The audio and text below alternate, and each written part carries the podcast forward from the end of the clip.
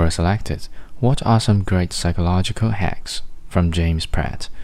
Want to know how to get someone to agree with you, even if you're wrong? First, let them speak. When in a conversation, practice active listening.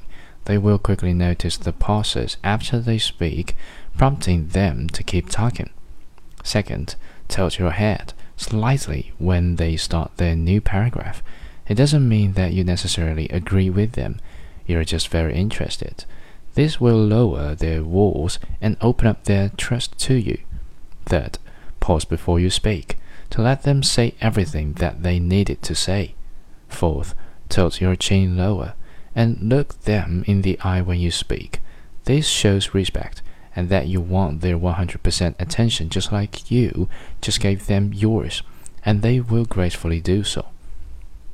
Fifth, at the end of the conversation, act like you just remembered something, then speak your opinion. It's not seen as a loaded opinion, and they will give you the same body language that you gave them earlier, like they are agreeing with you, even if they don't. Since they are already nodding, they can't take it back, and now they actually have to consider what you said to be true. This is a great way to passively assert your opinion. People don't get along because they don't understand each other, and they don't understand each other because they are only listening with half of their attention. If you make them the center of the universe for a single conversation, you will be the most believable person in the room.